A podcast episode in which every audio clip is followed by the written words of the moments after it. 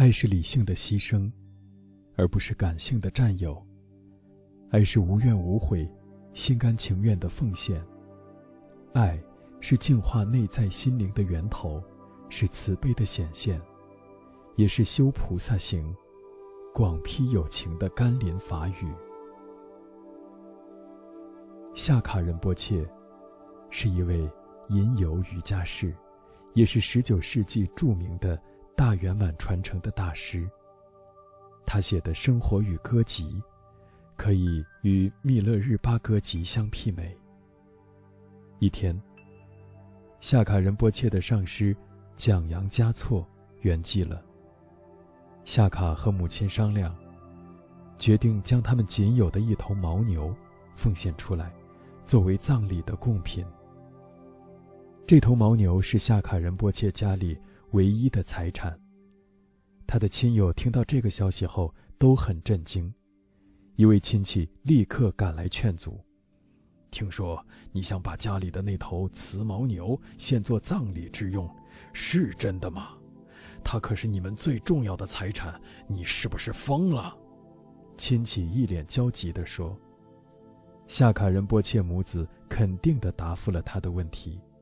同时对他的好意深表感谢。那位亲戚仍不放弃，进一步努力说服。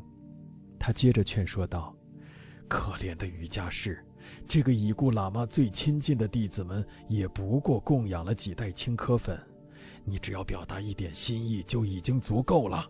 毕竟这又不是你父母的葬礼，还是将雌牦牛留下来吧，你们用得着。”想一想你们贫困的日子，没有这头牛，以后你们将如何生活？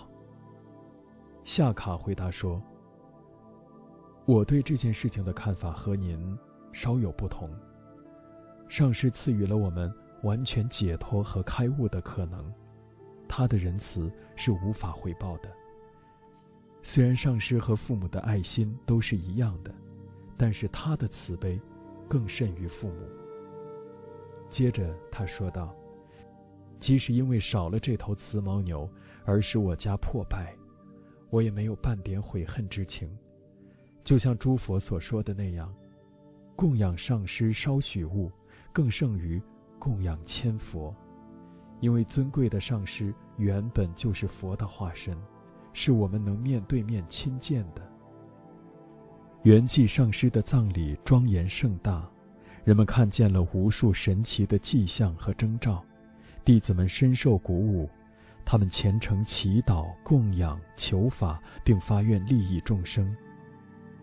夏卡在图皮木堆上方的天空，看到了上师微笑的脸。后来，许多穷人都谈论夏卡仁波切贡献雌牦牛这件事。那位自在的吟游诗人夏卡，将他仅有的那头雌牦牛贡献出来，这简直是非比寻常。你们注意到，在蒋扬嘉措葬礼上，夏卡崇高无比的心灵所感知的一切吗？每个人都这样津津乐道地说道。夏卡果报圆满，不久就得到了一头雌牦牛，那是他替一个富有施主。抄写一部神圣经典所得的报酬。又过了一段时间，夏卡在不同的吉祥场合，又得到了第二头雌牦牛。佛陀是公正的，每个人的付出，都会得到回报。夏卡心里明白，这些丰硕的好运，都来自他已故上师的加持，上师始终与他同在。